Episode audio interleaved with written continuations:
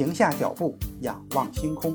欢迎来到天文随心听，本节目由喜马拉雅独家播出。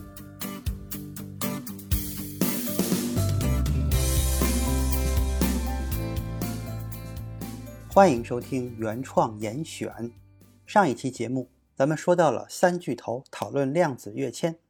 正是一九二六年十月，薛定谔在哥本哈根辩论期间的不妥协。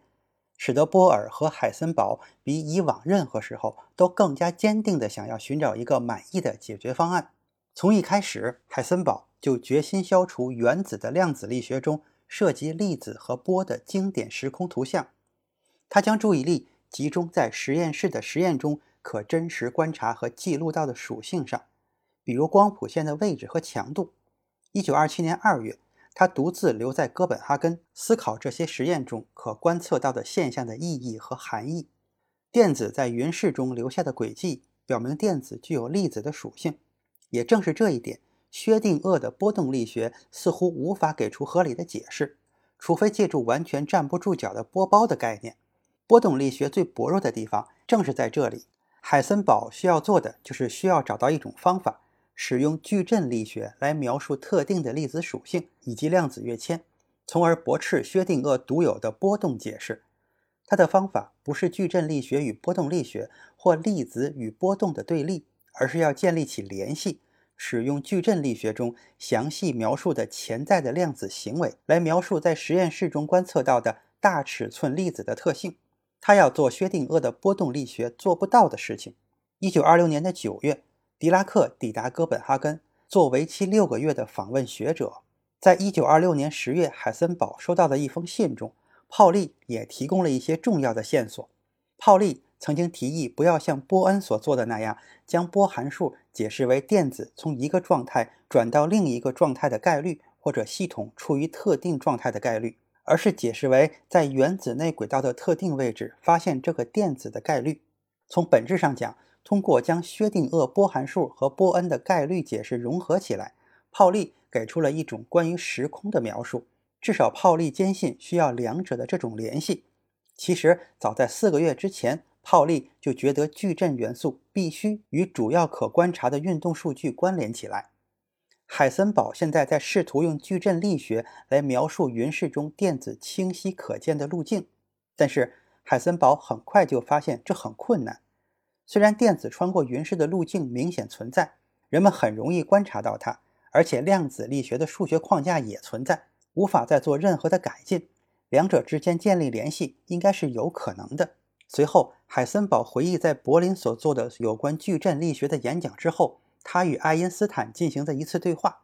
爱因斯坦当时认为，被观察的对象会在我们的观测设备中产生某些事件，这让海森堡意识到。轨迹是电子在通过云室的时候，被电子电离的原子周围的水滴发生凝结才会变得可见的。水滴比穿过它们的电子大得多，这表明电子通过云室的瞬时位置和速度实际上只能近似的描述。海森堡很快就证明，他确实可以用矩阵力学在数学上表示这种近似值。他找到了他所要寻找的联系，这就是不确定性原理。海森堡发现。位置和动量的不确定性的乘积不能小于普朗克常数，也就是说，量子力学对精度有一个根本的限制。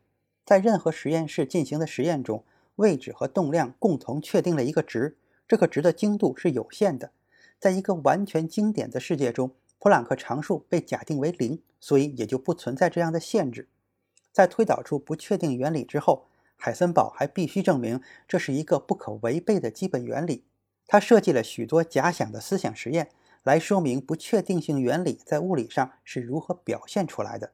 在海森堡看来，要谈论任何物体的位置和动量，需要一个明确的、可操作的定义，而且这些定义中涉及的量可以用设计的实验来测量。现在假设我们希望测量电子的路径，就是当电子通过云室绕原子轨道运行时候的位置和动量。最直接的方法就是使用显微镜。光学显微镜的分辨率是随着辐射的频率增加而增加的，因此，若想以这种方式看到电子，就需要假设我们有伽马射线显微镜。当伽马射线的光子从电子上反弹回来的时候，有一些会被透镜系统收集到，这样就可以生成图像。但是伽马射线是由高能光子组成的，每次当有伽马射线的光子从电子反弹回来的时候，康普顿效应就意味着这个电子会发生强烈的摇晃。这种摇晃意味着电子的运动方向和动量都会以量子力学所支配的方式发生变化。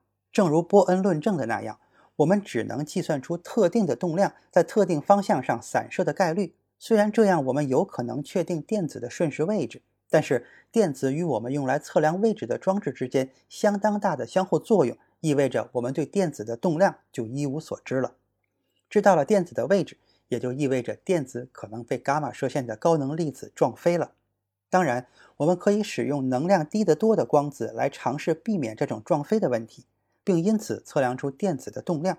但是，使用低能量光子就意味着我们必须放弃确定电子位置的希望。海森堡认为，位置确定得越准确，动量就越不准确。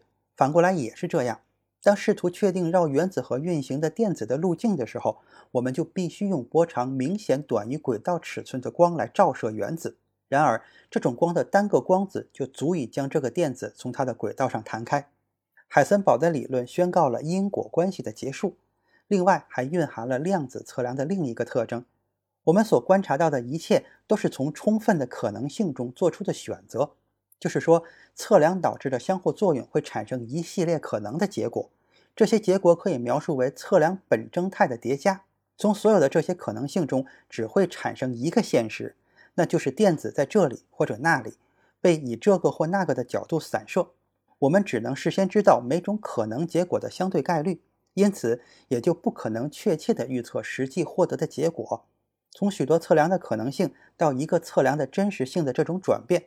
后来就被称为波函数的坍缩。海森堡后来给泡利写了一封信，基本上可以看作是一篇论文的草稿。他描述了他的不确定性原理上的研究结果。这封信的落款日期是一九二七年二月二十三日。泡利的回复充满了鼓励，于是海森堡将他的论文完善后写了出来。但是波尔对这一理论所持的态度，海森堡还是相当的担心。对于波尔的态度，咱们。下次再说。